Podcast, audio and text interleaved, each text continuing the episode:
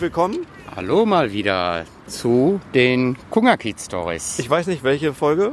Zur sechsten Folge. Hallo Olli. Hi, schönes neues Jahr dir. Und der Udo, genau. Ne? Darauf wollte ich jetzt hinausspielen, auf den Namen. Ne? Da müssen wir unsere Namen nennen. Und wir treffen heute den Benjamin, den Benjamin Huber. Und der Benjamin macht was Spannendes in Kiez. Und zwar macht der Benjamin Mauerführungen. Hallo Benjamin. Ja, hallo. Ja, herzlich willkommen zu den Kungerkiez Stories, zu unserer sechsten Folge. Die Outdoor Edition heute. Die Outdoor Edition. Wir gehen nämlich spazieren, weil der Benjamin bietet ja Spaziergänge an rund um die Mauer in Alt-Treptow und auch nochmal speziell, wenn 48 Stunden Neukölln ansteht, was ja hoffentlich ein bisschen stattfinden kann, dann im Juni, weißt du das Datum? Ja, ich, 20. rum, ne? letzte Wochenende im Juni. Juni, ne? Kriegt ihr ja mit durch alle Medien und da macht der Benjamin Aufführungen. Heute wird's aber gehen. Wir stehen hier an einem historischen Ort Im Schlesischen Busch. im Schlesischen Busch. Das ist keine spezielle Intimbehaarung, sondern so heißt der kleine Park hier. Und da stehen wir am Wachturm. Ja. Benjamin, wir fangen mal bei dir so ein Stück an. Ähm, so die erste Erinnerung an dein Leben. Hast du da eine? So, woran kannst du dich erinnern? Wie fing dein Leben mal an? Woran erinnerst du dich? Ja, also ich, ich komme aus Bayern, wohne jetzt seit 2010 hier in Berlin. Als Kind, ja klar, Grundschule kann ich mich erinnern. Auch Sport war schon immer wichtig in meinem Leben. Die allererste, fällt dir da noch was ein? Erste Allererste. Erinnerung Im Kindergarten. Im Kindergarten. Ja. Und was war da? Ich wollte immer Häusle bauen mit, dem, äh, mit den Lego-Steinen und wollte immer die anderen Kinder überzeugen, mir ihre Lego-Steine zu geben. Wie?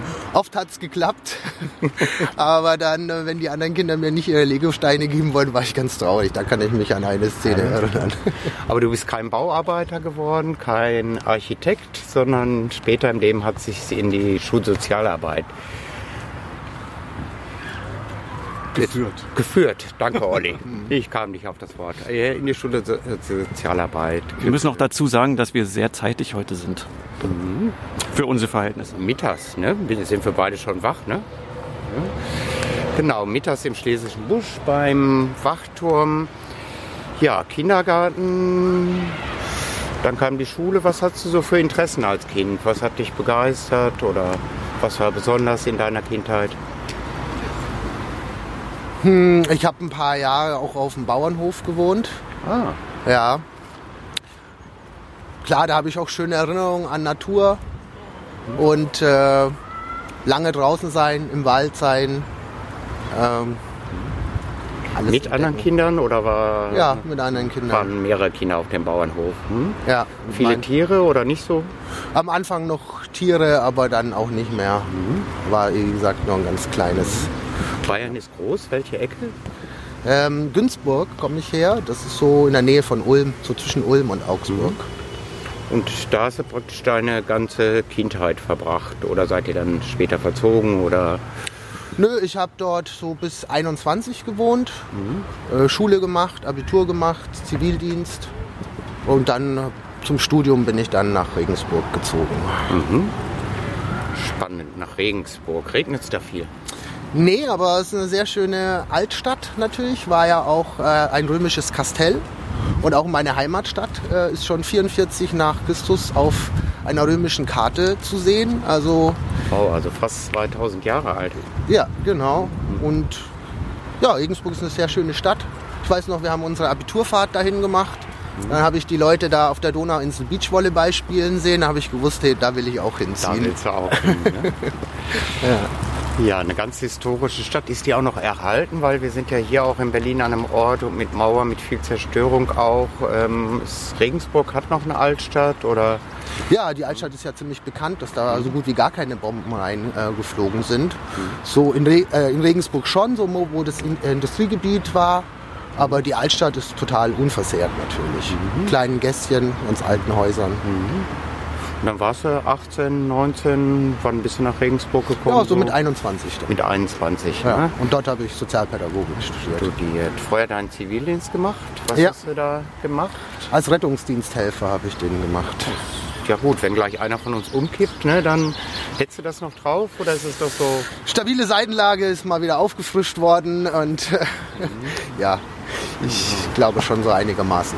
Können wir ja gleich ein bisschen Fortbildung machen. Was ist beim Notruf immer wichtig? Man muss sagen, wo man ist, ne? wer man ist, was passiert ist. Ne? Das waren, glaube ich, die drei Ws. Ne? Ich glaube, ja. Ne? Oh, können wir ja nochmal verlinken, in Erste Hilfe, Notfall. Wichtig ist übrigens Link. auch, wo man anruft. Nämlich, Ne? Die 112 in der Regel ne? oder in einem anderen Notfall die 110. Ne? Notarzt 116, 117. Genau. Ja, viel erlebt dann, so Rettungsdienst. Ne? Da lernst du auch alle Menschen kennen und verschiedene Notsituationen. Ne? Ja, durchaus. Wobei man ja dann als Zivildienstleistender eher so die kleineren Arbeiten macht. Die richtigen Rettungssanitäter sind natürlich eher am Patienten dran. Am Patienten. Also dran, ne? man reicht dann eher Medikamente zu oder so Zeug. Noch was ganz Wesentliches so aus deiner Kindheit, Jugend, Hobbys, die du bis heute pflegst, Interessen? Ja, also Musik war schon immer wichtig. Spielst du ein Instrument? Nee, nicht wirklich. Nee. Und ja, also als Kind habe ich natürlich auch Fußball gespielt, so wie alle Kinder. Bin dann aber zum Basketball gewechselt und weil es einfach äh, eine schönere Sportart ist, finde ich. spielst du heute noch? Ich spiele heute noch, ja. Jetzt zwar nicht mehr im Verein, aber viele Jahre, ja. Heute noch heißt, wie alt bist du jetzt, Benjamin? Ich bin 42. 42, ne? 18, 19 war es, äh, da einen Zivildienst gemacht und ist dabei oder schon vorher so der Berufsidee entstanden, soziale Arbeit oder? Ja, durchaus. Also ich habe immer gut eine Verbindung zu Jugendlichen oder Kindern bekommen und habe auch schon babysittet früher und war dann irgendwie klar, ich möchte gern was Soziales machen. Und ja, das habe ich dann auch gemacht. Ihr- Und mein, ich wollte vielleicht früher auch mal Lehrer, war auch so eine Idee zu werden. Aber dann habe ich mich eben entschieden, den Schwerpunkt Jugend- und Erwachsenenbildung im Studium zu machen und habe auch meine Diplomarbeit über politische Erwachsenenbildung geschrieben, weil mir es auch immer wichtig war, das äh, Wissen zu vermitteln oder auch Demokratie zu fördern. Und ja, das war, waren so meine, meine Motivation. Interessant. Und Geschichte? Geschichte auf jeden Fall auch sehr interessant. Also ich war das erste Mal 1990 hier in Berlin als zwölfjähriger Junge äh, mit meiner Schwester und meinem Vater im Urlaub. Und ich weiß noch, ich bin einmal so die S-Bahn gefahren als Zwölfjähriger und durch die große Stadt.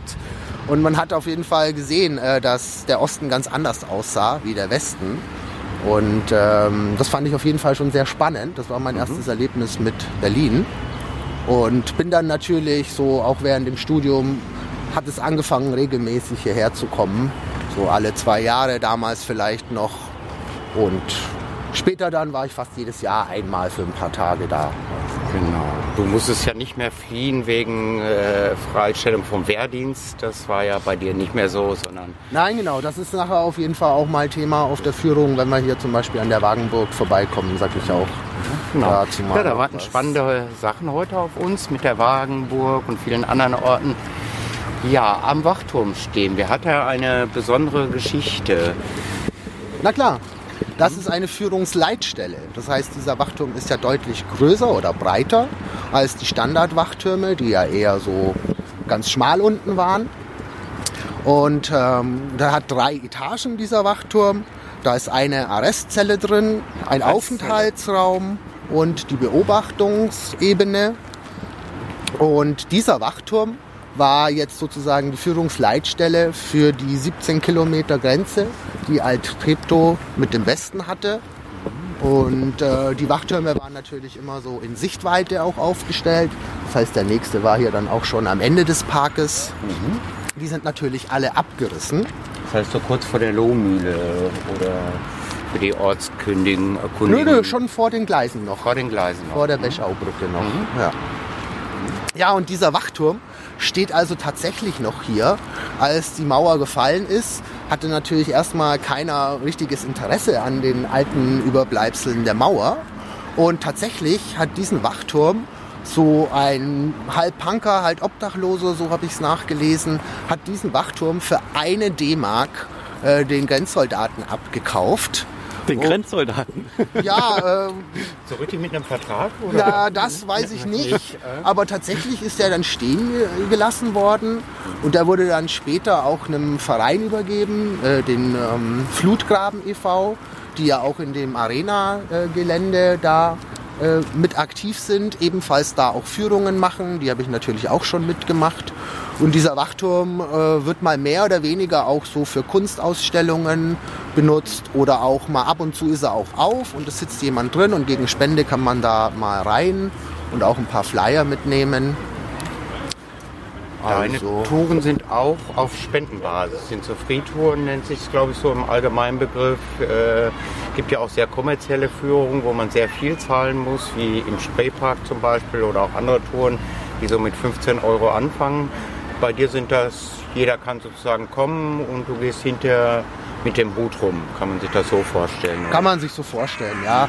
Klar, ich habe das ganze Projekt äh, angefangen, äh, weil mich das selbst interessiert hat. Wie gesagt, ich wohne hier gleich ziemlich nah an der Grenze und ich bin dann hier die Strecke abgelaufen, habe dann auch relativ bald ein Auge dafür bekommen, wie die, äh, wo noch typische Ostlampen äh, ähm, zum Beispiel waren oder hinter ähm, Hinterlandmauer, da gewinnt man dann auch ein Auge. Und ähm, ja, und dann hat mich das natürlich immer interessiert. Dann habe ich an bestimmten Ecken Recherche gemacht, wo ist ähm, welche Fluchten gewesen. Und irgendwann hatte ich selbst so viel Wissen angeeignet, ähm, dass ich hierbei auf Spaziergängen mit Freunden schon an jeder Ecke mal was erzählen konnte. Da war ein Tunnel, da ist einer übers Hausdach abgehauen. Und ja, irgendwann dachte ich, Mensch, du könntest doch hier echt Führungen machen, ja. Und habe das dann so 2013 angefangen. Gab es hier Tunnel am Schlesischen Busch? Nee. Am Schlesischen Busch hier nicht. Hier war ja auch die Todeszone sehr lang und hier ist ja auch noch der Flutgraben. Ja. Man hätte ja unter das Wasser praktisch fast noch durch äh, sich buddeln Todeszone, müssen. der antiimperialistische Schutzwall, oder? Ja, so. Äh, Die einen sagen so, die anderen so. ja. Ja, noch mal ein bisschen zurück zu äh, dir. Ähm, dein Studium hast du in Regensburg beendet Ja. und hast dann da auch gearbeitet Nein, habe ich nicht. Meinen ersten Job hatte ich dann äh, in Würzburg angenommen. Für sechs Jahre habe ich da in einer therapeutischen Wohngruppe gearbeitet. Mit recht relativ schwierigen Jugendlichen, Jungs, so 12 bis 18. Es war auf jeden Fall interessant. ich auch. Ne? Schwierige Jugendliche waren wir alle auf irgendeiner Ebene wahrscheinlich mal. Und ähm, ja, aber nach sechs Jahren äh, hatte ich so die Idee, nochmal äh, jetzt den Schritt zu machen und nach Berlin zu ziehen. Und äh, nachdem ich mich auch schon mal hier fürs Studium beworben habe, aber mir es damals vielleicht auch irgendwie zu weit war, ähm, habe ich es dann 2010 geschafft, hierher zu gehen. Ja auch noch eine Informationstafel, da steht, meistens war der so mit drei Mann besetzt, der Turm. Ne? War das eh- insgesamt waren das immer so zwei, drei Männer oder auch Frauen? Also zwei waren es ja immer. Man musste ja sich auf sich gegenseitig ja auch aufpassen. Und vor allem auch die Grenzsoldaten, die kamen ja in der Regel nie aus Berlin, die kamen dann immer aus der gesamten DDR. Weil die sollten sich ja am besten auch gar nicht so gut auskennen, äh, damit die Fluchtgefahr einfach niedriger ist. Ne? Und ähm, genau, hier ist die erste Gedenktafel. Man kann ja auch ganz gut sehen, wie es früher ausgesehen hat, dass hier auch ein Grenzübergang war. Also zur Erklärung, wir stehen gerade auf der Schl Schlesischen Straße. Oder? Ist das die Oder Schlesische Straße? die Pushkin-Allee? Das ist jetzt eine Historikerfrage. Nein, Pushkin. die Pushkin-Allee. Ja. Dann stehen wir auf der Pushkin-Allee. Schriftsteller. Aber Genau. warte mal kurz, weil Udo, weil du gerade sagtest, ähm, Grenzsoldatinnen. Gab es sowas? Nee, habe ich nie gehört Nee, ne? davon. Ich weiß es nicht. Nee, habe ich nicht gehört. Zum Beispiel war ja auch diese Führungsleitstelle, die war mit drei Soldaten und einem Offizier besetzt. Ah ja.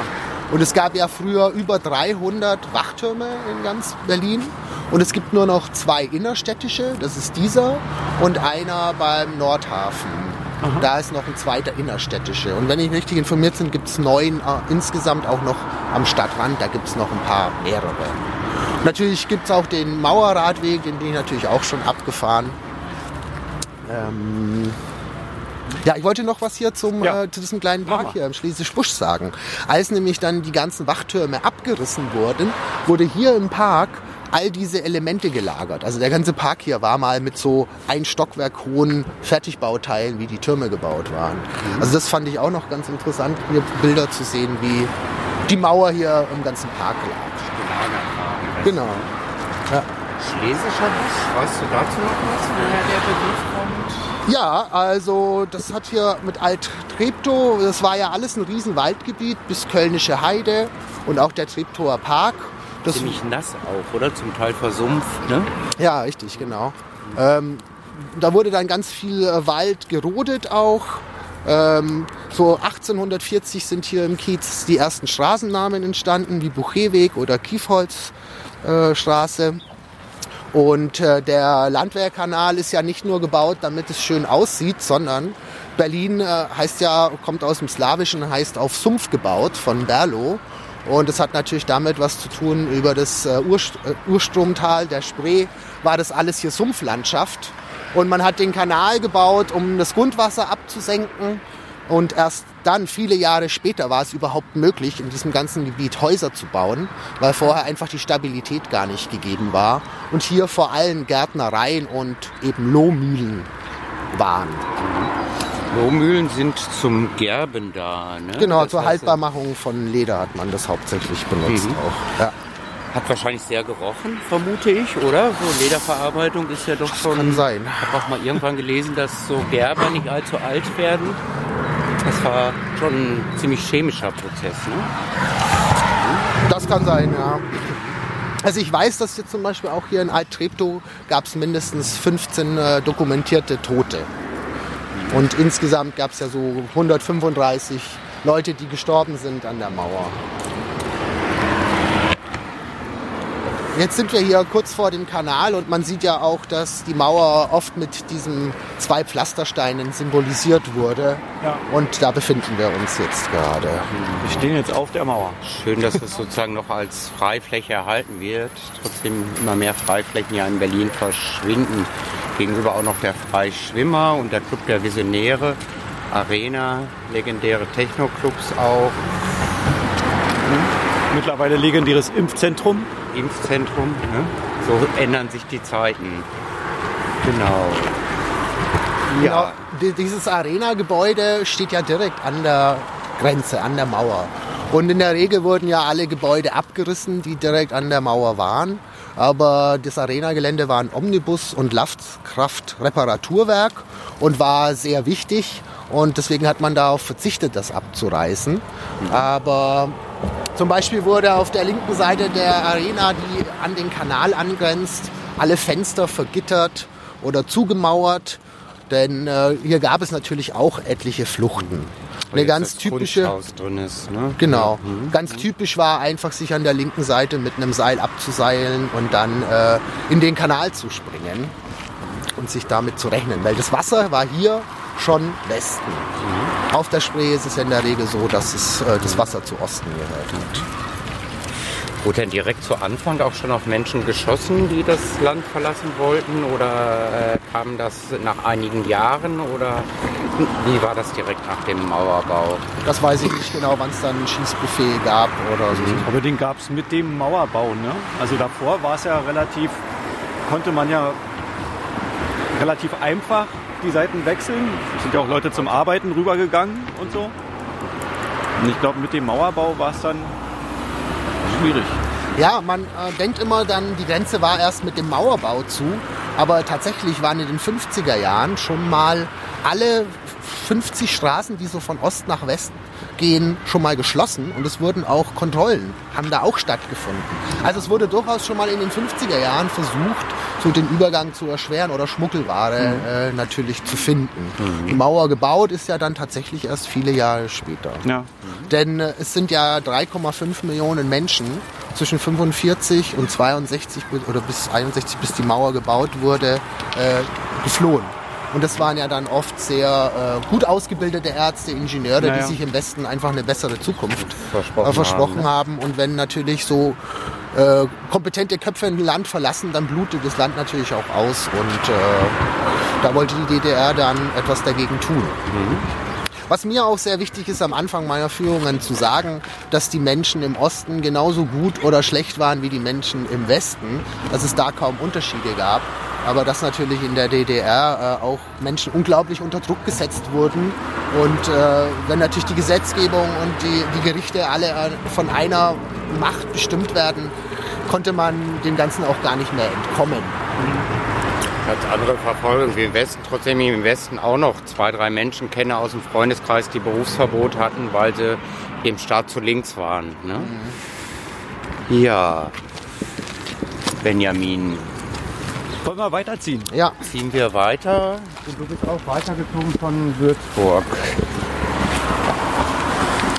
ja, richtig. Eine Wohngruppe Jugendliche hast du da betreut, war nicht einfach als Berufseinstieg. Ja. Wie ging es dann so weiter bei dir? Na, so ähm, irgendwie wollte ich dann was Neues anfangen und habe dann auch meinen Job gekündigt und war dann auch drei Monate auf Reisen in Asien. Habe da mal die Zeit genutzt und wusste, wenn ich wiederkomme, versuche ich nach Berlin zu ziehen und schauen, ob das hier klappt. Wo warst du denn in Asien?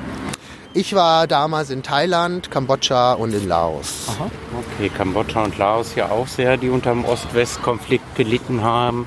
Genau. Wir spazieren jetzt sozusagen den Kanal entlang in Richtung Wagenburg.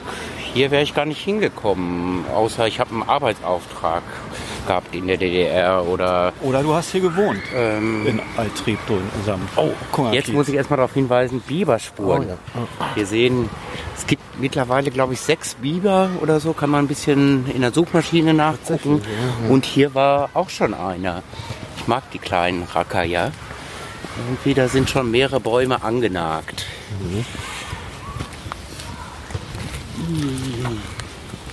Ja, man kann hier vielleicht auch noch zum Arena-Gelände sagen, der Eingang war ja früher hier direkt am Kanal an, an der Grenze. Der Eingang wurde dann auch in die Eichenstraße verlegt, damit einfach auch gar nicht mehr so viele Menschen so nah an die Mauer ran müssen. Und gerade dieses Gebäude, das an der, direkt an der Grenze ist, hatte dann auch nochmal eine verschärfte Zugangsregel. Da durften also nicht alle arbeiten oder die, die da gearbeitet haben, wurden natürlich auch überprüft, ob sie denn linientreu waren. Und nachdem es da doch relativ so 20 Fluchtaktionen gab, wurde tatsächlich auch überlegt, der Spitzel in die Belegschaft einzuschleusen, um immer mal Hoch und Guck mitzubekommen, äh, wie die Stimmung denn ist und ob Fluchten geplant Das sind. wurde bestimmt nicht nur überlegt, oder? Das wurde bestimmt auch. Äh, wahrscheinlich, ja, aber ich habe das jetzt nicht irgendwo dokumentiert gesehen. Aber da kann man sich eigentlich relativ sicher sein, ja. Aber nochmal zurück zu Udos Satz gerade. Man kam ja hier wirklich nur her mit einem mit einer Art Passierschein, oder? Also entweder man hat hier gewohnt im heutigen Kungerkiez oder man hat hier irgendwie gearbeitet, aber so richtig. Also es gab bestimmt jede Menge Kontrollen so in Ja, der Nähe es auch von der eine Grenze auch. Zugangsregel, richtig. Es führen ja gar nicht so viele Straßen hier rein vom Osten nach Alt-Treptow. Ähm, und die wurden auch kontrolliert und tatsächlich wurden auch die Bewohner des Kiezes angehalten, fremde Leute auch mal zu fragen oder was die denn Ah ja, hier okay. tun. Ähm, und es gab ja auch eine ganz bekannte Fluchtaktion, da kommen wir später dann nochmal dazu, die sich hier dann reingeschlichen haben in den Kiez.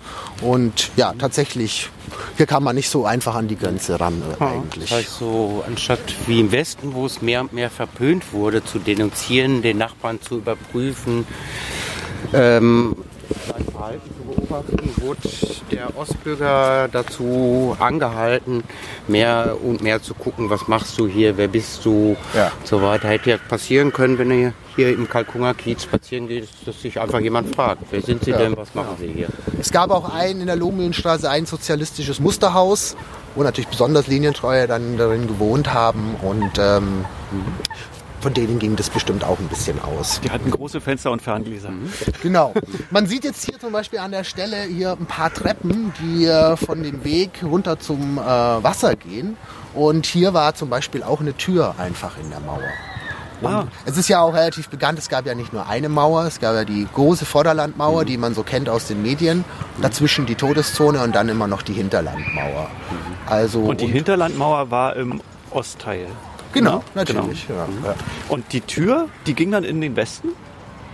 Nein, die, also die Grenze ist unten am Wasser gewesen, Ah, okay. aber die Mauer musste ja immer ein paar Meter zurückgesetzt werden, weil man muss ja von beiden Seiten rankommen. Also Ja. die Mauer stand nie wirklich und auch diese Pflastersteine, die sind eigentlich nie wirklich die Bezirksgrenze, sondern da, wo die Mauer stand, in der Regel fünf Meter nochmal Richtung Ostgebiet rein. Ah, Und es gibt ja auch ganz äh, ja, verrückte Geschichten in anderen Teilen von Berlin, dass ähm, Westhäuser an der Mauer klingeln mussten.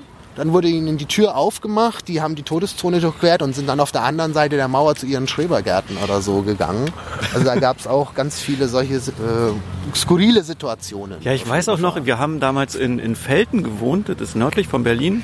Und immer wenn wir aus Südostberlin irgendwie nach, nach Velten gefahren sind, sind wir zwischen den beiden Mauern mit der S-Bahn. Also da fuhr die S-Bahn Ja. zwischen den beiden Mauern durch. Das war auch als Kind immer extrem spannend. Beeindruckend. Wahnsinnig großes, langes Konstrukt.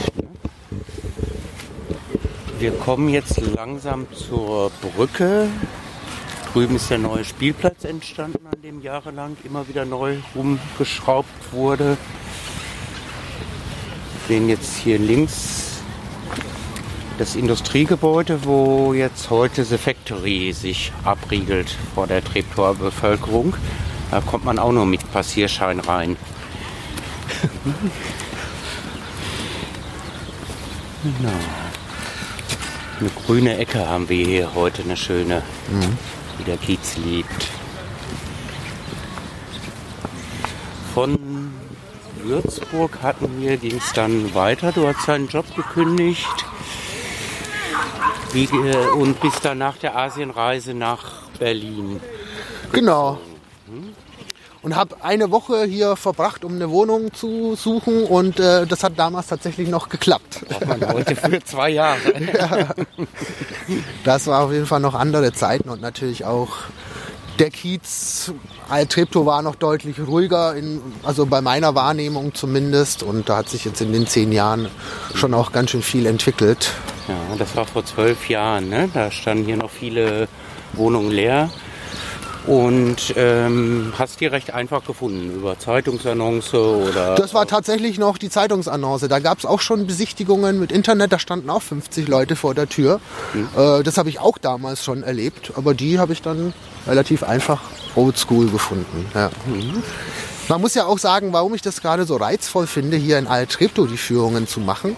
Durch die Kanäle und so ein bisschen verschlafenes Eck hier, weil man ja auch gar nicht so einfach hierher fahren kann, gerade von dieser Seite. Da hat man gerade hier immer noch viele Überbleibsel der Mauer gefunden. Ähm, das fand ich auch immer so sehr spannend hier. Bei Treptow muss U-Bahn, S-Bahn, Straßenbahn frei bleiben, damit wir hier eine schöne, ruhige, verschlafene Ecke behalten. Ja, wie hast du es so erlebt, das Alt-Treptow? Wie war die Nachbarschaft? Wie war es, in einen Kiosk, in eine Gaststätte zu gehen und so weiter? Was waren so deine ersten Eindrücke von Alt-Treptow? Na, ich kann mich noch erinnern, äh, gerade wo ich hierher gezogen bin, da gab es ja noch so viele Freiflächen und auch in Alt-Treptow, da gab es so eine Fahrradreparatur, äh, Werkstatt und so ein bisschen so kulturelle Auf Ecken. der Insel mit dem Jürgen. Ja, ich glaube, ich, so zwischen zwei Häusern war noch so ein freies Stückchen, ja. Den vermissen wir, den Jürgen, der leider verstorben ist. Und so ein bisschen Marktstände hat es da gegeben, ne? Genau. Meine Da gab es die ersten Burger im Kiez übrigens. Genau, einen kleinen Burgerstand hat es Ja. gegeben, ne?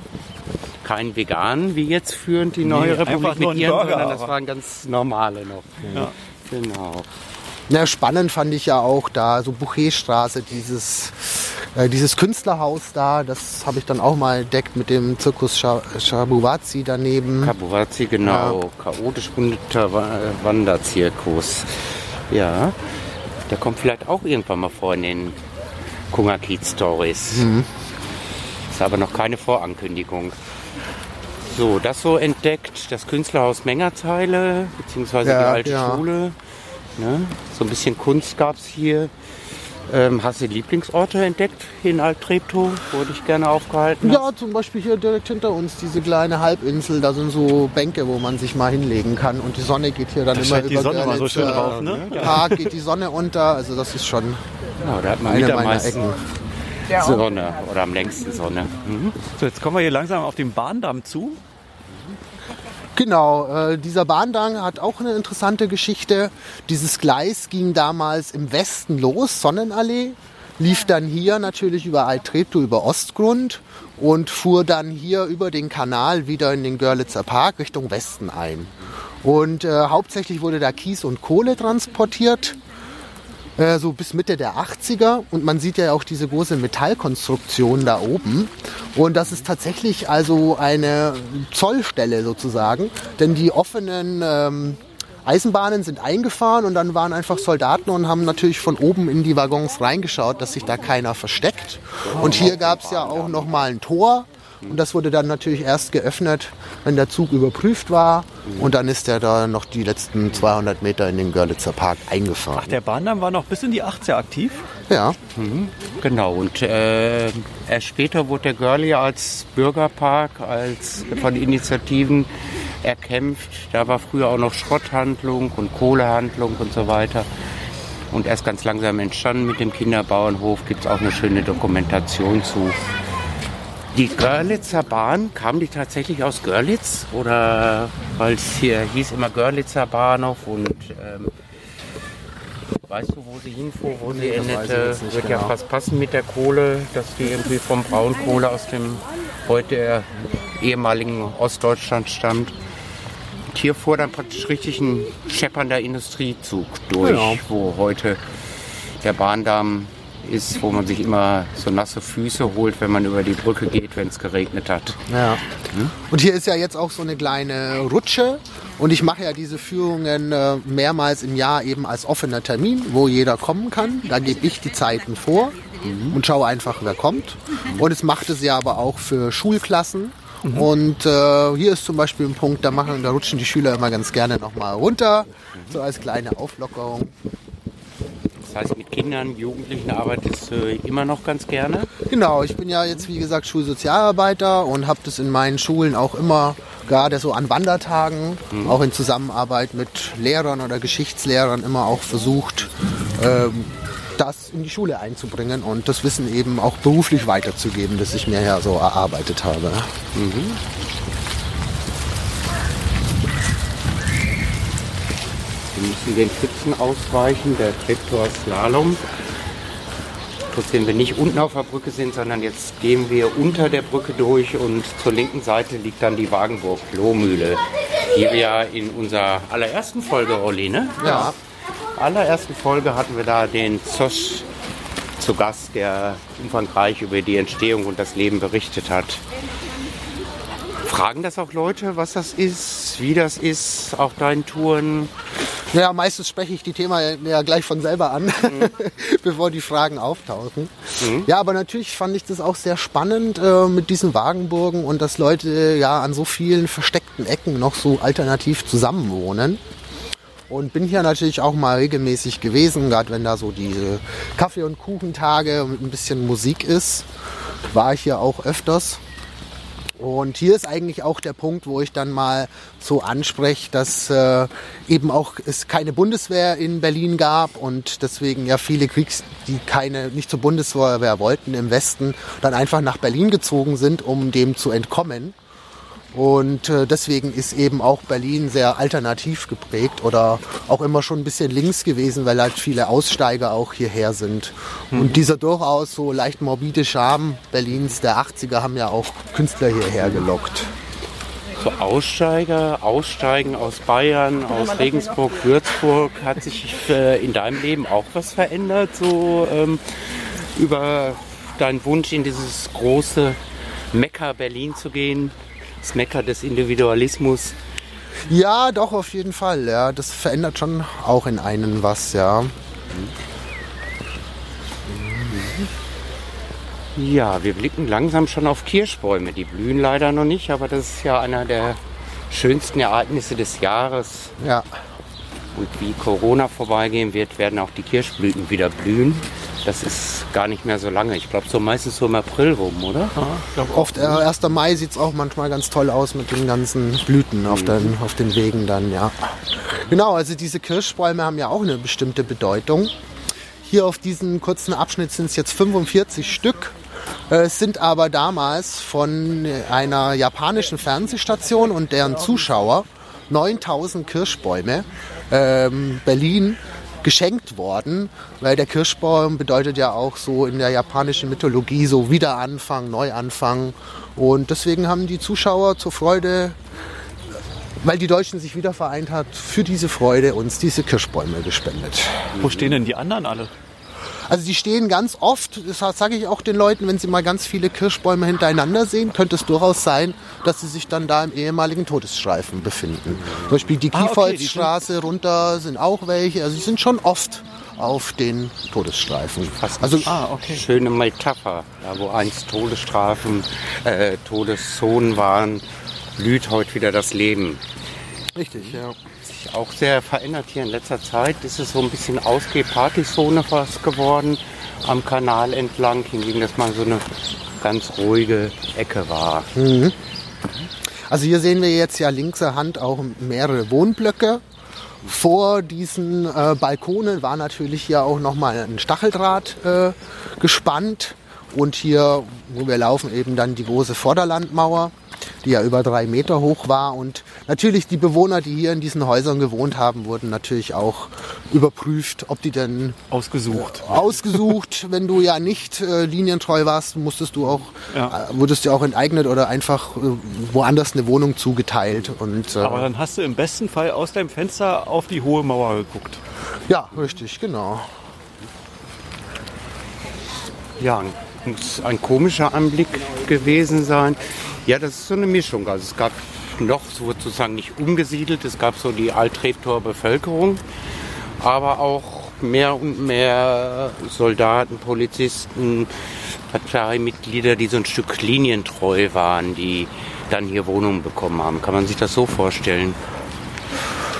Ob das so zugeteilt worden ist, das kann ich nicht sicher sagen. Aber klingt eigentlich, ja. Ja, ich hatte mal irgendwann gehört, so zum Beispiel war ja eine große Kaserne, wo heute das Bundeskriminalamt Ja, genau. Wenn ist, dass da verschiedene Menschen aus den Kasernen dann sozusagen auch eine Wohnung gefunden Ah, ja. haben hier im Kiez. Hm? Und wir müssen uns hier durch Pfützen kämpfen.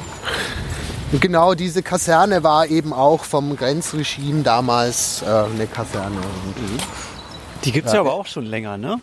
Die Kaserne, die Ja. ist ja schon von irgendwelchen preußischen Regimentern irgendwie benutzt worden. Wenn ich das mit meinem Halbwissen richtig erinnere. Nein, ja. Naja, hier ist, äh, am Kanal ist es ja tatsächlich ganz schön. Hier hänge ich auch manchmal mit meiner Hängematte oder sitze auch mal mit Freunden, weil die Sonne auch immer so wunderbar hier untergeht. Ja. Wir laufen ja jetzt langsam hier auf das Dreiländereck zu, wo sich Neukölln, Altreptow und Goldsberg ja treffen. Genau, und was man ähm, in einem coolen Film übrigens auch nochmal nachgucken kann, Der Himmel über Berlin von Wim Wenders. Ja. Ich weiß nicht, ob du dazu noch was erzählst. Da wurde eine Schlüsselszene auf der Lohmühlenbrücke Genau. gedreht, ja. Und da sieht man genau, wie die Wachtürme stehen, die Mauer steht und auch die kleine Treppe da runter, da spielt irgendwie, da sitzt dann Dennis Hopper. Ja, du sagtest mit Freunden hier am Kanal, das heißt, du hast ganz gut Anschluss gefunden. Ist ja nicht für jeden leicht in Berlin. ja. Ähm, Leute, die du schon vorher kanntest oder hier ganz neu kennengelernt hast, über Arbeit, über Hobbys. Also, als ich hierher gezogen bin, hatte ich auch äh, ein, zwei Freunde, die auch aus meiner Heimat hier in äh, Berlin gelebt haben, die mir auch, auch am Anfang unterstützt haben. Und da bin ich so am Anfang auch in so eine Westberliner Clique reingekommen. Alles so Hertha-Fans, so ein bisschen äh, Westberlin eben. Fünf Jahre später hatte ich dann äh, auch eine Freundin, die eher so mit Ost, äh, jungen Leuten eher aus dem Osten zu tun hatte. Mit Union-Fans. Mit, und dann war das wirklich so ein Erlebnis, dann mal so eine ganze ostdeutsche Clique kennenzulernen, die dann immer ihre Unionslieder gesungen haben. Also das war auch sowas, was ich natürlich irgendwann mal wollte und wo sich auch so ein bisschen die, die Gegensätze auch noch gezeigt haben. Ja. Ne?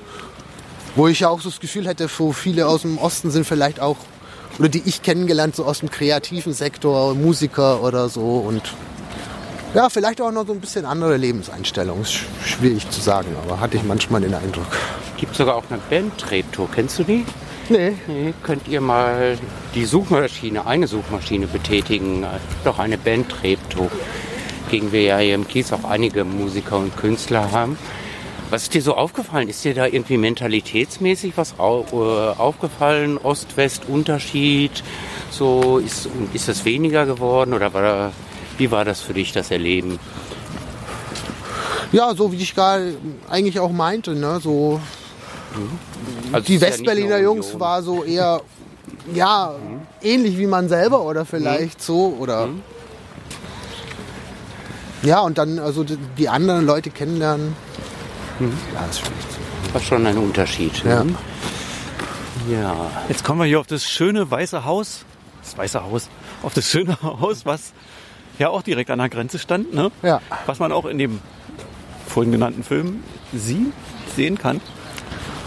Genau, da befindet sich jetzt so ein anderthalb Meter hoher Zaun. Sieht äh, ganz normal aus. Als ich hierher gezogen bin, war hier halt tatsächlich noch so ein fünf, sechs Meter hohes Zaunteil, äh, die, die die zwei Häuserwände verbunden hat. Das sah aus wie ein Hinterhof von einem Gefängnis und hat sich natürlich jetzt auch ganz schön verändert. Ja. Ja.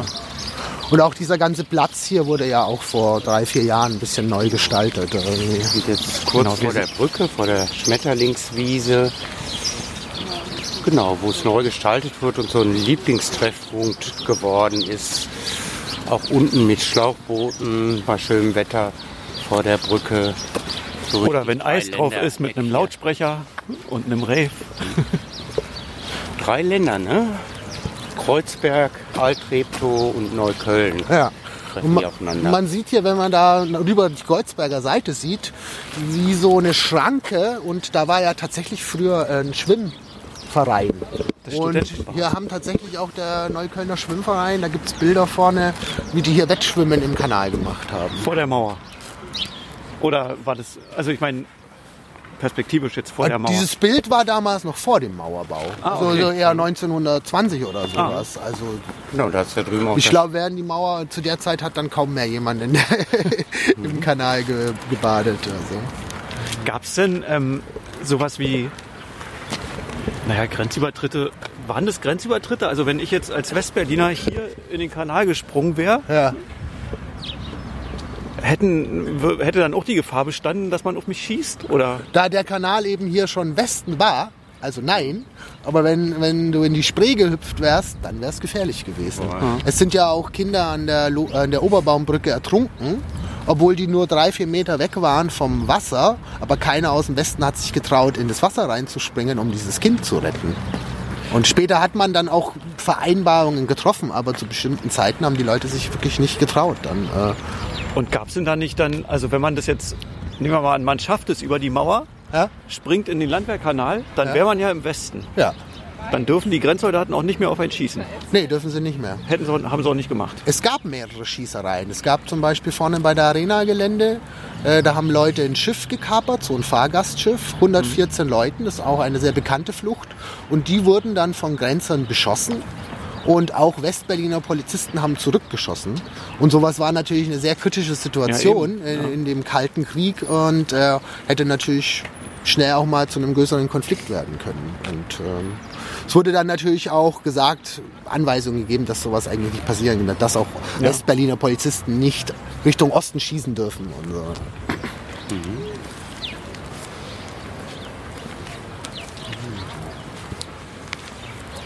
Also hier kann man jetzt auch noch mal kurz was zum Kanal sagen. Ähm, wie gesagt, äh, der Kreuzberger Landquerkanal wurde deutlich früher gebaut, so 1850. So 1890 wurde der dann nochmal erweitert und um 1900 wurde erst der Neuköllner Schifffahrtskanal äh, gebaut. Der, die, der Wasserverlauf war auch leicht unterschiedlich, weil der hier so einen Knick macht.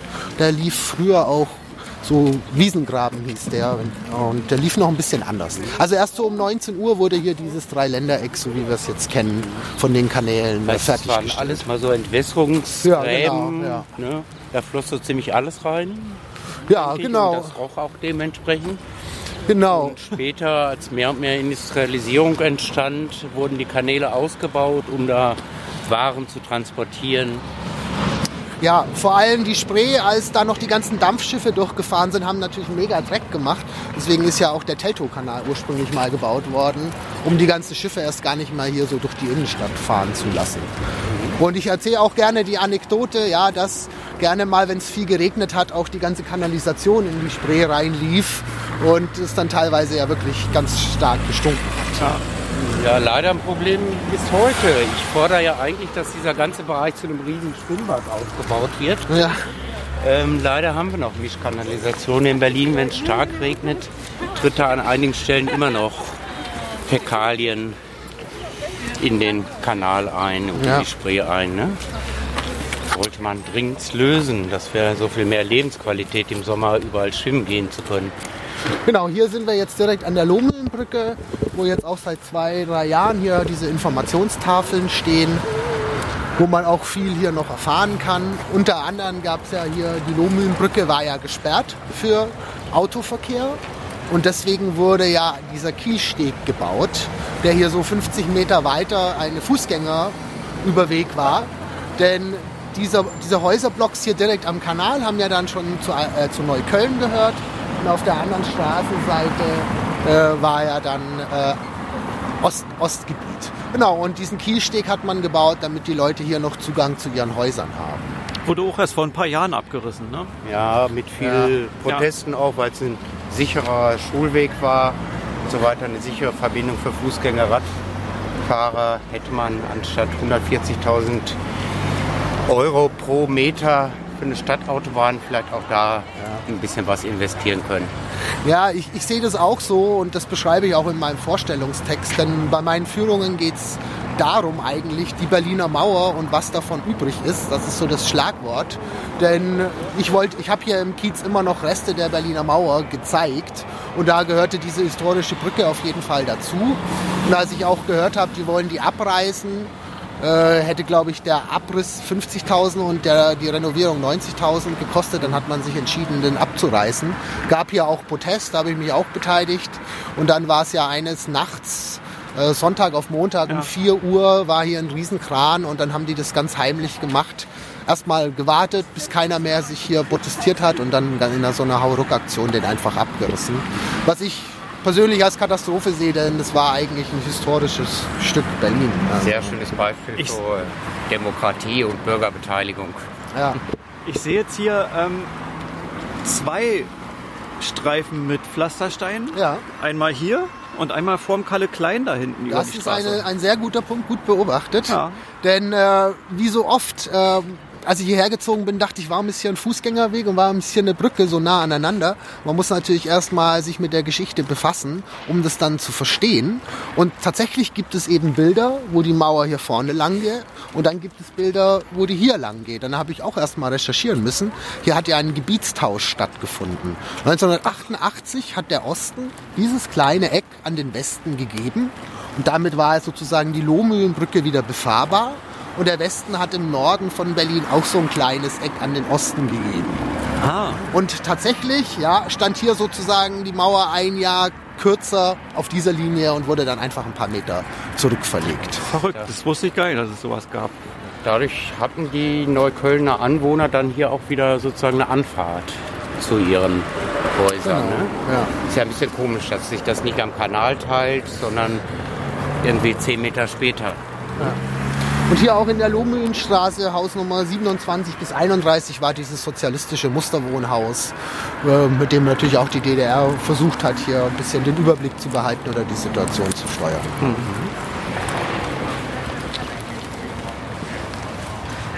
Ja. Gegenüber wandelt es sich unheimlich stark, viel stärker als in der Treptow. Neukölln blüht sozusagen auf wie die Kirschblüten. Ähm, neuer Spielplatz ist entstanden, das ganze Ufer wird neu gestaltet. Hier ist es noch so ein bisschen so, wie es war auf der Treptower Seite. Ja. Man kann jetzt vielleicht auch noch mal kurz was über Neukölln sagen. Ähm, es wurde ja von böhmischen Flüchtlingen, also von Tempelrittern gegründet. Dann sind hier viele böhmische Flüchtlinge hergezogen. Und äh, der Name Neukölln ist ja erst wieder 1920 aufgetaucht, nein 1912, Und es hieß ja früher Rixdorf, aber Rixdorf hatte so einen schlechten Ruf wegen Prostitution und Alkohol. Und deswegen wurde auch in so einer Nacht- und Nebelaktion äh, der Name dann von Rixdorf auf Neukölln geändert. Ja, bis sich der Ruf verändert hat, hat es zwar noch 70 Jahre gedauert, aber es ist dieser Marketing Name hat gewirkt. ja, nach einer ganzen Weile. Ja. Achso, deshalb noch heute in Neukölln böhmisches Dorf und Rixdorfer Schmiede und so Genau, weiter. das gibt es ja immer noch. Ja. Da gibt es ja auch den schönen Rixdorfer Weihnachtsmarkt. Ja, Hier das ist einer der schöneren. Genau, wir sind auf der Harzer Straße jetzt. Genau, jetzt würden wir auch mal kurz nach links gehen, weil da ist eigentlich ein Grundstück, das doch immer noch ein Highlight meiner Führung war. Und wie es eben sagt, man muss die Zeit nutzen und die Geschichte entdecken, bevor sie verschwindet. Gerade hier war ja so ein richtiger kleiner Dschungel. Äh, hier gab es noch mehrere Blumentalsperren. Die wurden so schön genannt, aber in Wirklichkeit waren es natürlich große Betonklötze, die die Durchfahrt oder die Einfahrt in, in das Grenzgebiet ver verhindern wollte.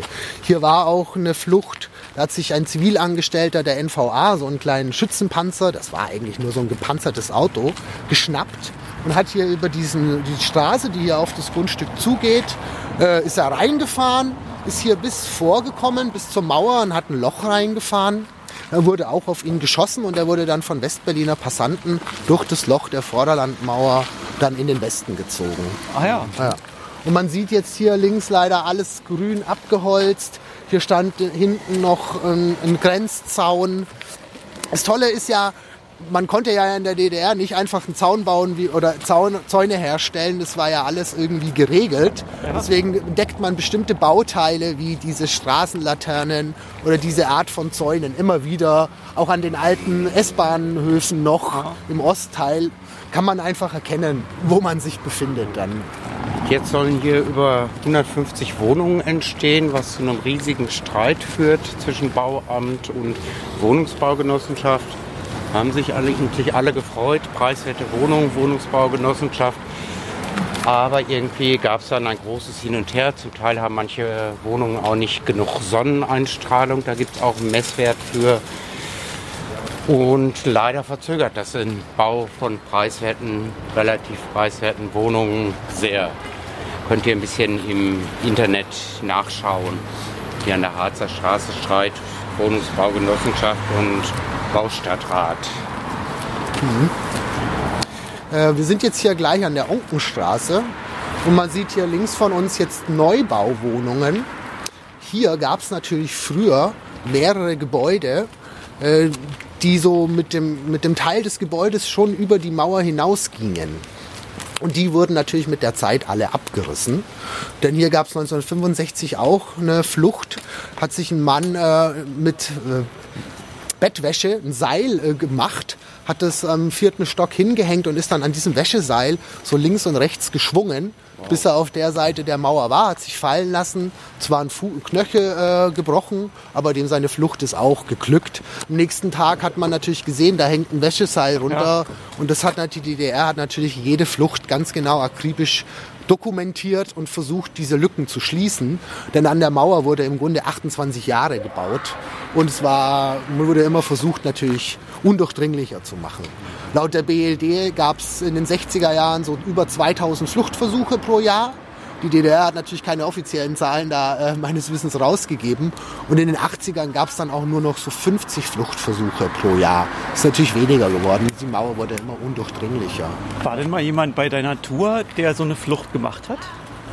Nein, es war schon mal ein Grenzsoldat da. Jemand, also hat mir niemand gesagt, dass er Okay. geflüchtet ist. Nein. Ja. Wäre auch mal Was spannend, ne? erzählte der Grenzsoldat so? Und war ihm das später unangenehm oder sagte er einfach, das war mein Job damals? Nee, Oder? er hatte aber nicht, er war nicht hier in Berlin Grenzsoldat, aber der kam aus Dresden, weiß ich noch. Ja. Ja, man muss ja auch dazu sagen, dass in der DDR musste ja jeder zur Armee, es gab keinen Zivildienst. Und ja, das wurde es halt zur Grenze kommandiert. oder? kommandiert. Genau, du konntest da auch nicht noch mal sagen, überprüft, ob du auch linientreu bist oder. nee, aber du konntest nicht sagen, nee, ich will da nicht hin, hin. Ne? denke ich mal. Ja, kommen langsam auf die Mengerzeile zu. Wahnsinnige Geschichte mit diesem, stell's mir gerade so vor, wie jemand Wäscheseile so in, wie in einem Film zusammengeknotet hat, aber dann auch noch so hin und her schaukeln muss, um über die Mauer drüber zu kommen. Ja. Genau, hier ist ja jetzt äh, dieses Grundstück, das so lange unbebaut war, äh, diese Bouquetgärten. Als ich hierher gezogen bin, stand da ein Schild, hier wird ein Ärztehaus entstehen. Ich glaube, dieses Schild war schon 15 Jahre alt äh, und da ist nie was passiert. Ich fand dieses Grundstück auch sehr interessant. Man hat hier noch deutlich den äh, Weg gesehen und auch, ich bin hier schon mit der Schaufel hin und habe äh, die Fundamente ausgebuddelt, weil mich das einfach interessiert hat, was man davon noch in der Erde findet.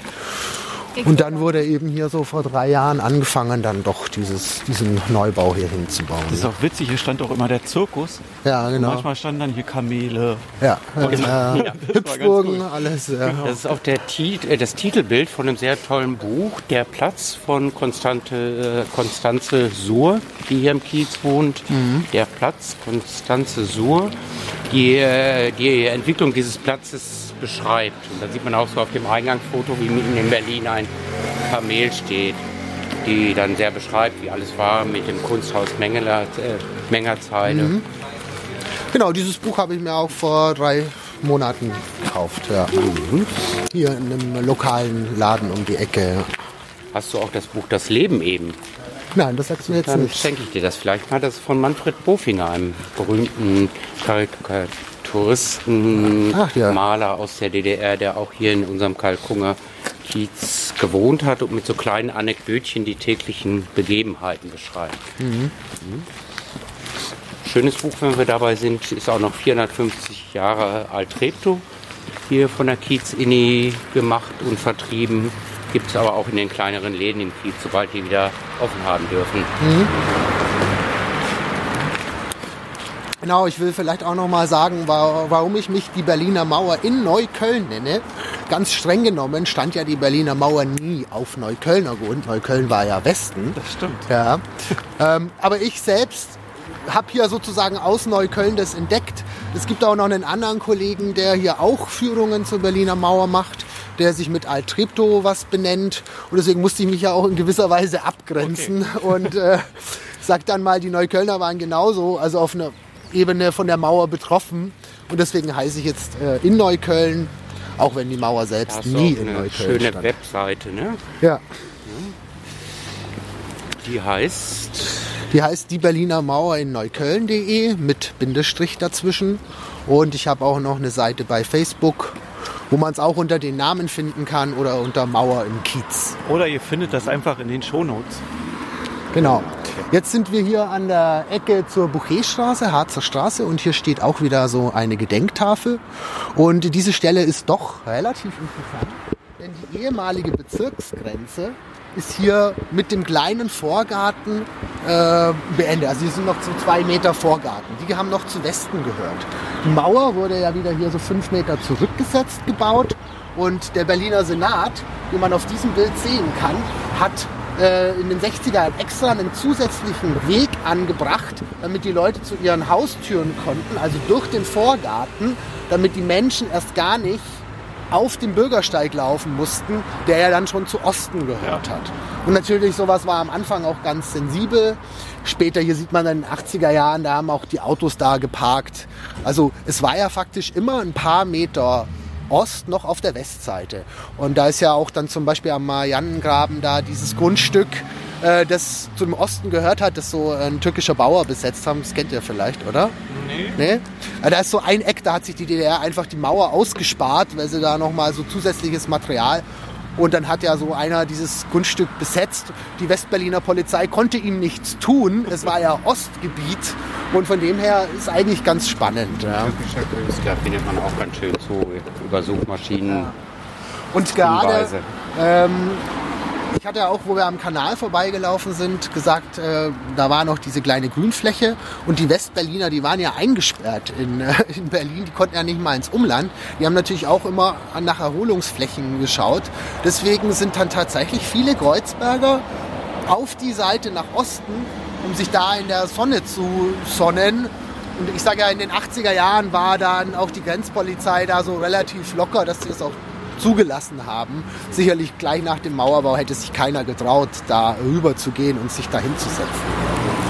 Also wie man hier sieht, äh, wurde hier extra mal ein neuer Weg angelegt, um die Sicherheit der Menschen sozusagen zu äh, sichern. Und auch hier in der Ecke war ein Wachturm. Ja. Genau, da steht dann nochmal ein schönes Informationsschild mit dem erwähnten Fotos, wo man Kind mit dem Fahrrad sieht, einen älteren Herrn, Polizist West und Soldaten Ost und die da ein Schild anbringen und das beobachtet wird. Man war sehr nah beieinander. Ja. Man sieht hier auch, wie die zweite Generation der Mauer gebaut wurde. Ähm, die erste Generation war ja eher Stacheldraht, kleine Steine oder Betonplatten. Die zweite Generation waren dann Stahlträger, wo Betonplatten hochkant reingestellt wurde. Und manche sagen, die dritte oder vierte Generation war dann die Mauer 74 und das sind ja dann erst diese 3,50 Meter hohen L-Teile mit der Rundung oben. Also man kennt fast nur die Bilder, aber natürlich sah die Mauer viele Jahre eigentlich auch anders aus. Muss ja ein wahnsinniger Personalaufwand gewesen sein für den Osten, ne? wie viele Grenzsoldaten man da auch brauchte, wie viele Patrouillen. Ja, und wie viele Bauarbeiter zum Bauen. Und wie viel Material. Ich meine, die DDR hat halt ihr Material und ihr Geld auf lange Sicht falsch eingesetzt. Ne? Anstatt es für die Leute auszugeben, wurde es einfach, um die Leute einzusperren, ausgegeben. Ne?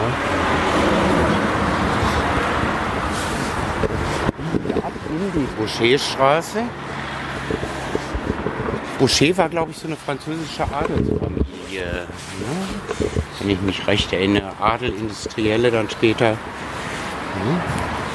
Ja, und hier gab es ja mal ganz früher auch in der Bucherstraße eine Straßenbahn. Ja. Mhm.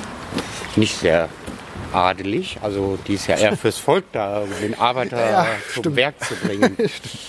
ähm, wo kam die her? Wo fuhr die hin? Die, Das weiß ich nicht ganz genau.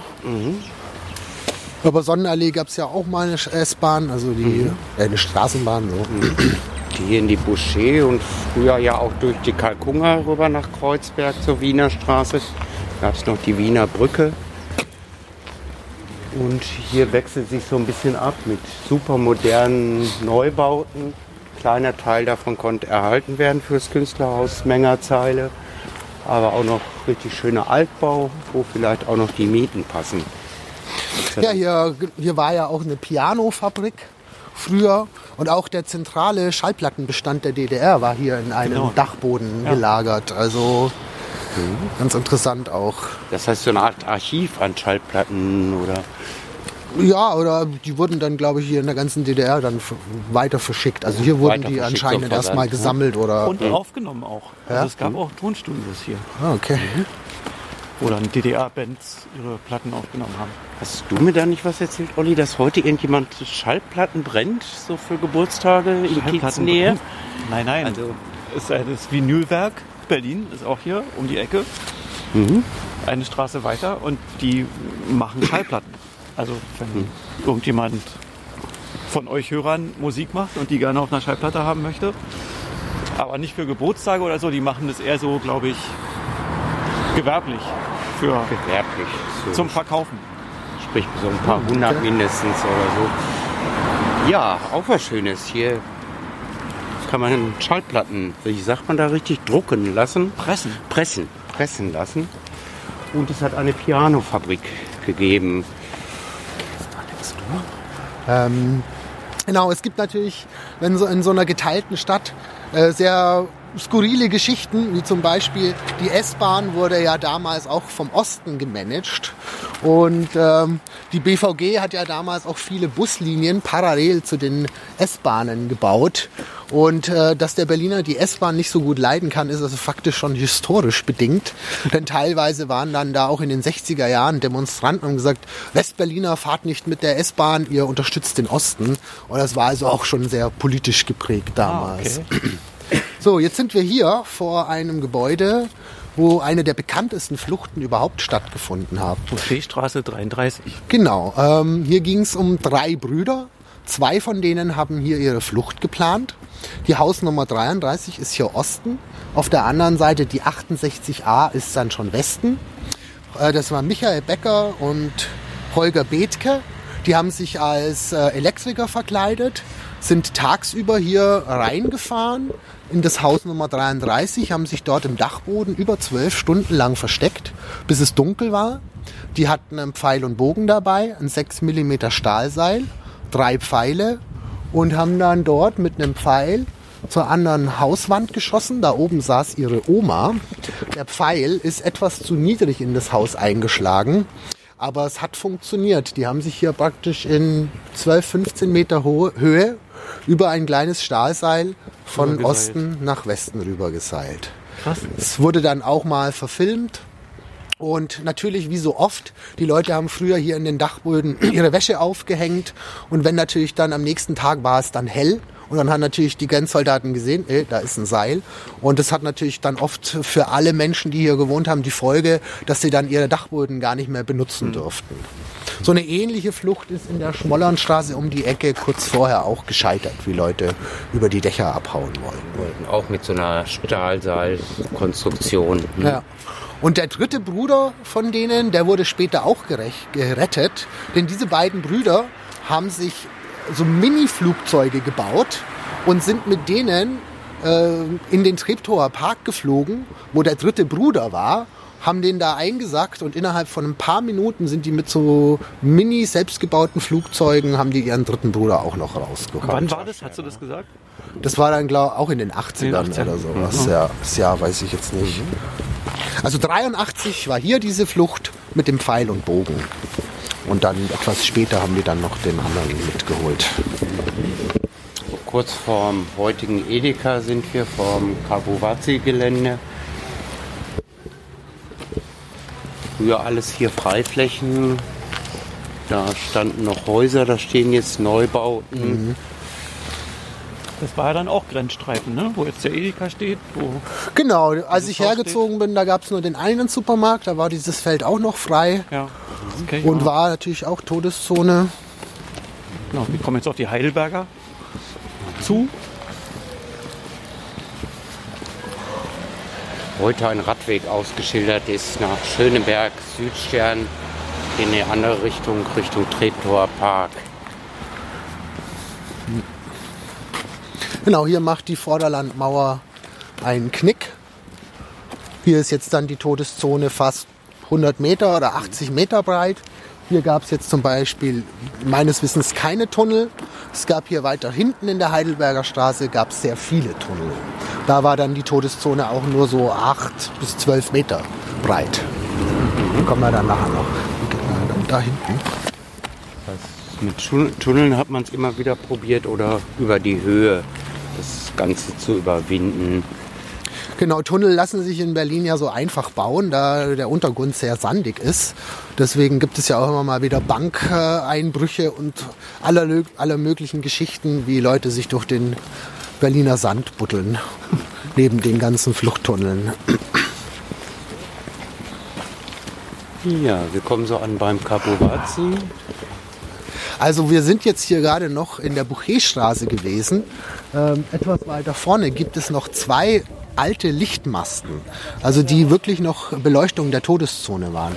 Wenn man mal äh, schaut, hier ist so eine ganz normale metallene, weil wenn man da noch mal ein paar Meter weiter hinter schaut, dann gibt es ja auch noch diese Lichtmasten, wo noch Originalbeschriftungen drauf sind, Aha. die den Leuten gesagt haben, also diese Grenzsoldaten dürfen innerhalb der Todeszone und das ist die Grenze, die anderen dürfen nur auf der anderen Seite sehen. Also hier stehen noch zwei ganz alte Lichtmasten, an denen man gerne mal fünf Jahre vorbeiläuft und nicht hinschaut. Ja. Und wenn man dann mal den Blick hebt, erkennt man das dann eben noch. Das heißt, die Grenze war natürlich auch über Nacht immer ausgeleuchtet, ja, um da genau. Fluchten zu verhindern. Und man sieht hier auch, hier in der Mitte der Buchetstraße war die Mauer, die jetzt hier vor dem Künstlerhaus dann nach rechts abgebogen ist. Mhm. Vor der alten Schule, wo es auch viel Streitigkeiten gibt, die soll saniert werden. Und die sehen dann hinter die Mieten aus und können die Künstler zurückkehren. Und der Hauptsitz der Verwaltung von Cabo Vazi gibt es auch. Die, glaube ich, heute habe ich in der Presse gelesen, haben nochmal ein neues Projekt, haben jetzt in Lichtenberg einen weiteren Zirkus aufmachen konnten und die Kinder da viel Spaß haben können. So, dann ziehen wir über den Edeka-Parkplatz. durch die ehemalige Todes Todeszone. Ne? mal, kriegen Ja. wir dafür was, dass wir heute so oft Edeka sagen? Edeka? Netto, netto. Wir sagen einfach nicht mehr Edeka. Schlecker, ach nee, Schlecker gibt's ja gar nicht mehr. Na, wir gehen jetzt hier langsam Das bezahlen lassen. auf dieses Schulgelände zu.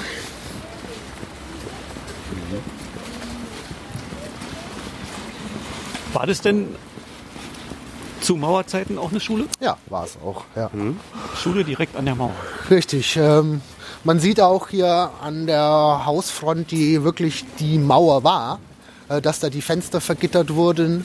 Auch der ganze Schulhof war früher mit einer Mauer geschlossen, wo man sieht, da gibt es jetzt noch 30 Meter Original Hinterlandmauer. Den Rest haben sie rausgerissen, damit man ein bisschen die Schüler aus dem Pausenhof auf den Parkplatz der Supermärkte schauen können. Ach, das ist noch original. Ja.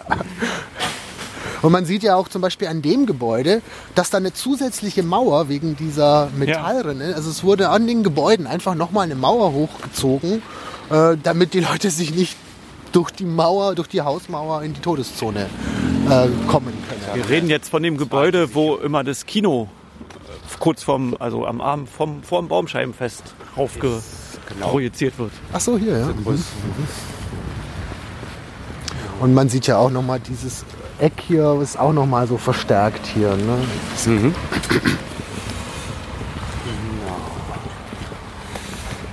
Ja, jetzt kommen wir langsam auf den Abenteuer- und Bauspielplatz zu.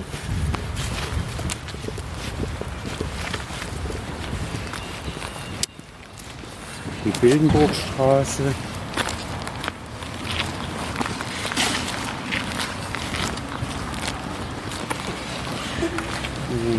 Aber das ist ja interessant, dass das noch ein Stück Original Ja, also Mauer. praktisch gegenüber vom Netto, Netto. Discount. Ne? Steht noch so ein Stück Original erhalten. Ne, was so eine Vormauer war. Ne? Hinterland, genau. Hinterland. Und hier sieht man auch die vergitterten Fenster. Und wenn wir gleich an der Hausseite von der Wildenbruchstraße einmal gucken, da befindet sich jetzt auch ein Hinweisschild seit drei, vier Jahren. Und auch noch ein Element der Mauer, an dem man auch gerne mal vorbeiläuft.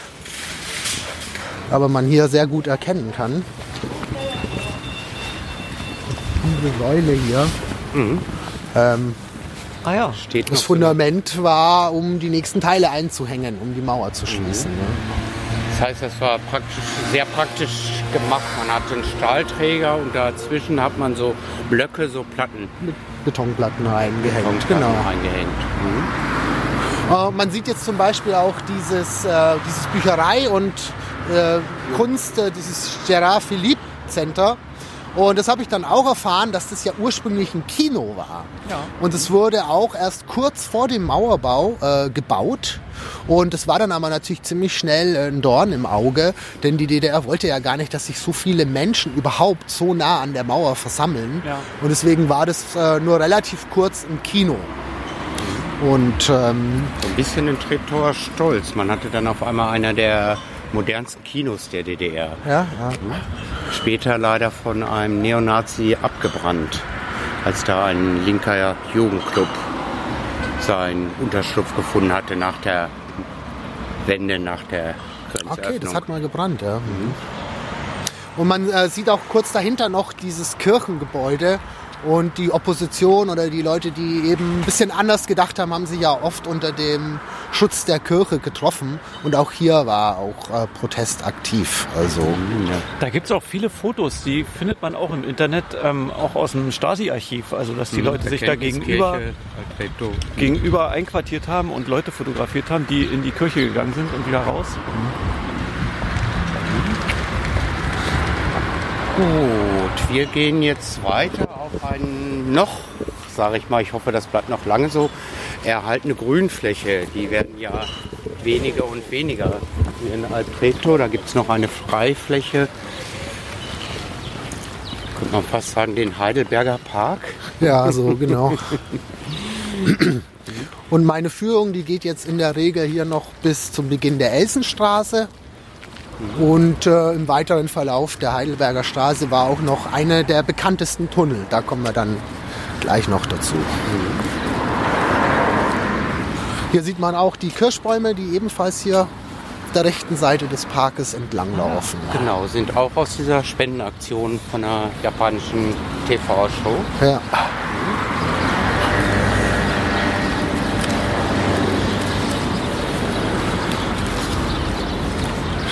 So.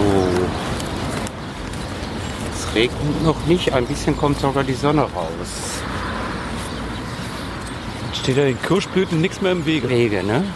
Genau, da freue ich mich schon sehr drauf. Das ist immer so ein schöner Anblick. Genau, hier ist so ein bisschen getrennt, Radweg und Fußweg. Wir laufen jetzt auf die Elsenstraße zu, wo du dann sagtest, wo auch diese Mauertour dann meistens ändert und Genau. Mehrere Fluchtversuche per Tunnel gegeben hat. Ja, richtig. Also so in der Regel dauert so eine Führung anderthalb bis zwei Stunden. Äh, Ich würde es auch noch länger machen, aber die Aufmerksamkeitsspanne ist ja dann auch irgendwie zu Ende. Und ähm, von dem her passt es bis hierher. Und Ja. Hier kommen wir jetzt zu dem Haus, da war doch der Tunnel, wo es auf diesen Film drüber gibt. Ne? Gab es da nicht so einen... der, die? Heinz Jercher, der hat hier eine sehr große Tunnelflucht organisiert. Und zwar in Hausnummer, ich glaube 54. Also Heinz Jercher war einer aus Ostberlin, der sehr früh in den Westen geflohen ist. Der hat sich dann hier ähm, Heidelberger 35 eine Wohnung gesucht, wohnte also praktisch wieder direkt an der Grenze und hat dann von Westen aus einen Tunnel in den Osten gegraben. Und er hat sich dafür auch die Wohnung gesucht wahrscheinlich. Oder Das weiß ich nicht hundertprozentig. äh. Also auf jeden Fall hatte er so drei Fluchtaktionen. Zweimal hat es auch geklappt. Er hat 55 Ostberliner die Flucht ermöglicht. Musste natürlich alles immer sehr geheim geschehen. Man konnte ja auch nicht ähm, sich da treffen und es wäre ja den Ganzen aufgefallen, dass da ganz viele Leute ins Haus laufen und so. hat man auch in dem Film gesehen, dass sie auch nicht wussten, wohin mit dem Sand. Also die mussten ja Genau, den das ist Sand auch ganz oft bei verstecken. den Fluchten das Problem gewesen. Was macht man mit dem Bauschutt oder dem Sand, richtig? Und äh, das Traurige war, zweimal war diese Flucht eben erfolgreich mit den 55 Personen und beim dritten Mal hatte die Stasi davon auch Wind bekommen. Bei der dritten Fluchtaktion ist Heinz Jäger in einen Tunnel im Osten hoch, da stand schon die Polizei, die haben auf ihn geschossen. Er hat sich durch den Tunnel noch in den Westen zurückgeschleppt, ist dann aber gestorben. ist traurig, aber interessant, dass man überhaupt in einem Gebiet, was doch gut überwacht war, überhaupt 55 Menschen zusammengekriegt hat, die fluchtwillig waren, keinen verpfiffen haben. Ähm, da gehörte schon viel ja, heimliche Kommunikation, Schweigegelübde dazu. Auf jeden Fall. Und jetzt zum Beispiel 1962 sind allein auf diesem Abschnitt zwölf Tunnel entdeckt worden. Also richtig viel. Und gerade weil hier ja die Mauer wirklich nur knapp 10 Meter tief ist, hat sich die DDR dann auch noch was einfallen lassen. Die haben die ganze Straße aufgerissen und nochmal so einen zwei Meter tiefen Graben gemacht. Denn wenn man einen Tunnel bauen will, muss man ja erst nach unten. Ja. Und wenn dann auch schon mal ein zwei Meter tiefer Graben ist, muss man ja nochmal zwei Meter tiefer runter, um einen Tunnel zu bauen. Und da hat versucht die DDR sich damit zu behelfen, hier noch zusätzlich einen Graben anzu, anzubauen. Ja. Ja.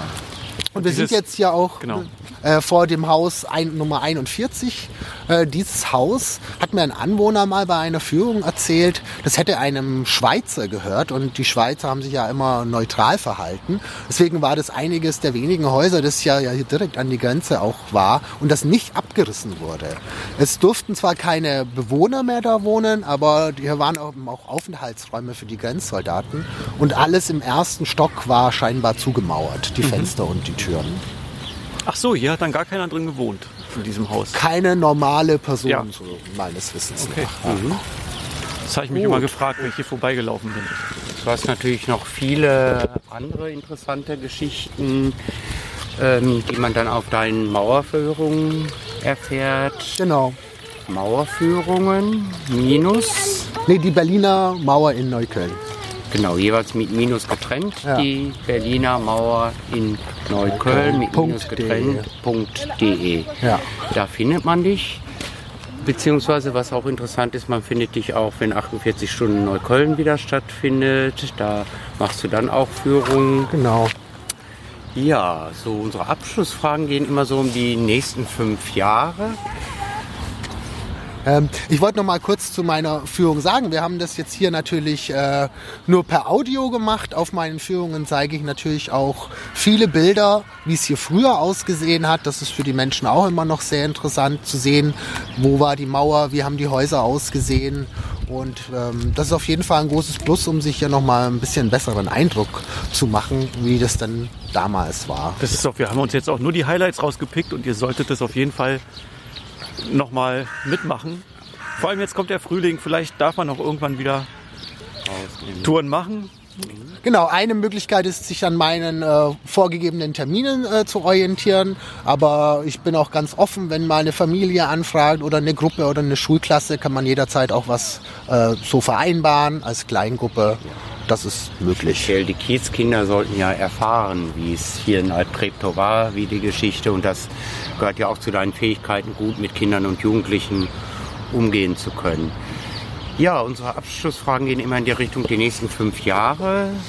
Was wünschst du dir da? Fangen wir mal an mit der Welt im Großen. Dann so für dich und für den Kiez. Fangen wir mit der Welt an. Fangen wir mit der Welt an. Ja, ich ganz, klein, klein ja. Ähm, ja, was heißt Welt oder Deutschland? Natürlich möchten wir jetzt alle hier aus dieser äh, Corona-Situation mal langsam rauskommen und wieder ein normales Leben haben, unsere Sozialkontakte. Also ich hoffe, dass das bald vorbei ist, dass wir wieder in ein normales Leben zurückkommen. Ich wünsche mir auf jeden Fall auch ein bisschen mehr Umweltschutz und sich auf, äh, auf die ums Klima zu kümmern, sage ich jetzt mal und Frieden soll es geben. Lassen wir das mal ganz klassisch. Das ist natürlich an dem, diesem Ort besonders wichtig, dass es Frieden geben Gehe ich soll. komplett mit. Und für dich persönlich, was wünschst du dir da für die nächsten fünf Jahre? Hast du da Vorstellungen? Ach, ich sag mal, ich fühle mich jetzt auch so weit, mal eine Familie zu gründen. Man macht das ja heutzutage auch relativ spät. Das wäre jetzt so mein Ziel für die Gibt's nächsten da schon jemand oder? Ja. Ja. Okay, sonst hätten wir ja jetzt hier so einen Aufruf starten können, aber da kriegen wir dann Ärger mit jemandem, ne? Nee, macht nur. Ne? Nee, gibt keinen Ärger. Äh, Aber wir sind ja auch keine Kuppelshow. Äh, Ne, keine Kuppelshow, noch nicht. Und wir sagen Nein, auch nicht sind mehr wir, Edeka. Ne? genau, also das war das für die Welt und für dich persönlich. Ein bisschen Familienglück finden, eine eigene Familie gründen wäre ein schönes Thema. Jetzt mit 42. Für den Kiez, was fällt dir so am Kiez auf? Was wünschst du dir so für die nächsten fünf Jahre für den Kiez? ja, ich wünsche mir auf jeden Fall, dass die, die Freiflächen oder die Grünflächen, die es gibt, dass die erhalten werden. Ja, dass ja auch gerne noch mal so ein paar kleine Läden hier aufmachen, dass man sich hier im Kiez selbst versorgen kann. Oder dass die Läden, die es gibt, dass die erhalten bleiben. Ich hatte ja auch schon ganz interessante Gespräche über die Harzer Straße, wie die früher war. Da war ja zum Teil auch noch viel besser oder viel mehr los und das war ja richtige Einkaufsstraße. Und ich denke, da hat sich wahrscheinlich bis vor fünf Jahren eher immer ein Abwärtstrend gegeben und ich habe das Gefühl, da geht es jetzt aufwärts, dass sich die Leute wieder mehr trauen und auch anzubieten oder so kulturell. Ich bin ja auch hier mit dem Kungerkiez-Flyer, die haben mich ja auch schon unterstützt. Ähm, ich habe auch meine Internetseite, die habe ich auch hier mir von lokalen Leuten, da habe ich mal gefragt, wer würde mich da unterstützen. Da hat mich Ilona Bucher, das ist eine Mediengestalterin, ganz toll unterstützt, eine eigene Seite zu machen. Und natürlich fragt man auch immer hier, würdet ihr mich auch unterstützen und bekannt machen? Denn für mich als Ein-Mann-Unternehmen ist es ja eigentlich so, ich mache keine Werbung, ich habe kein Budget. Mein, das läuft natürlich über Mund-zu-Mund-Propaganda oder über andere Leute, die dann auch äh, mich unterstützen, damit ich überhaupt bekannt wäre und Publikum finde.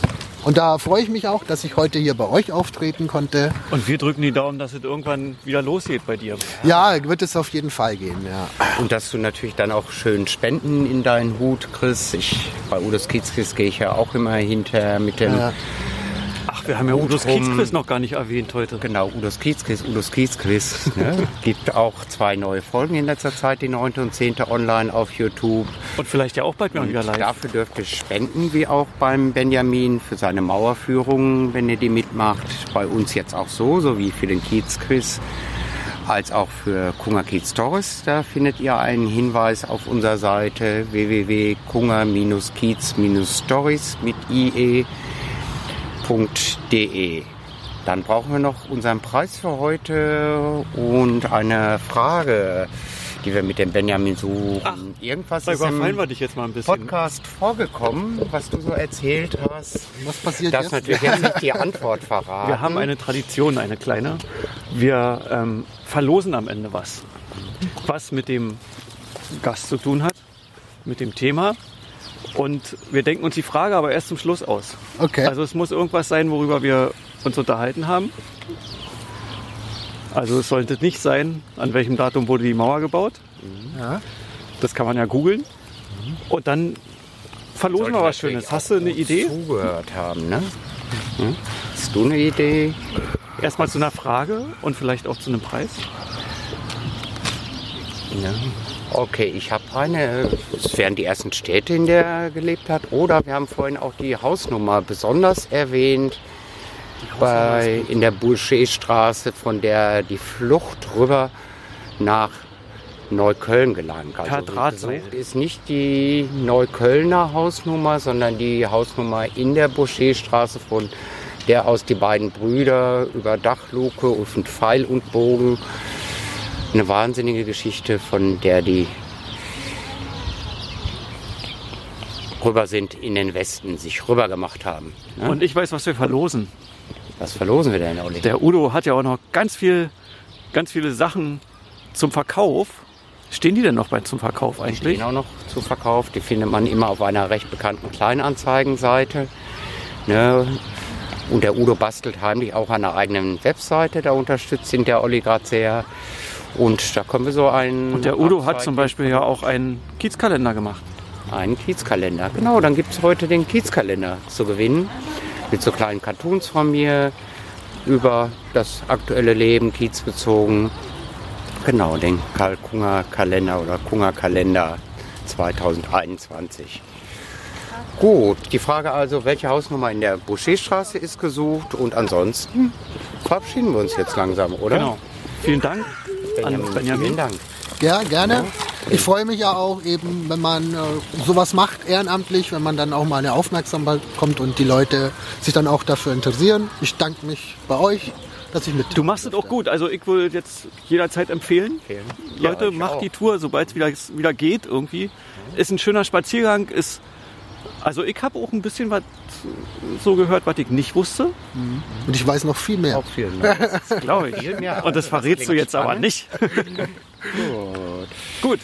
Alles Gute, lieber Benjamin, Benjamin Huber, Webseite Findet ihr in den. Mauerführung in neukölln.de mit Minus getrennt. Wir verabschieden uns und Udo und Olli sagen Tschüss.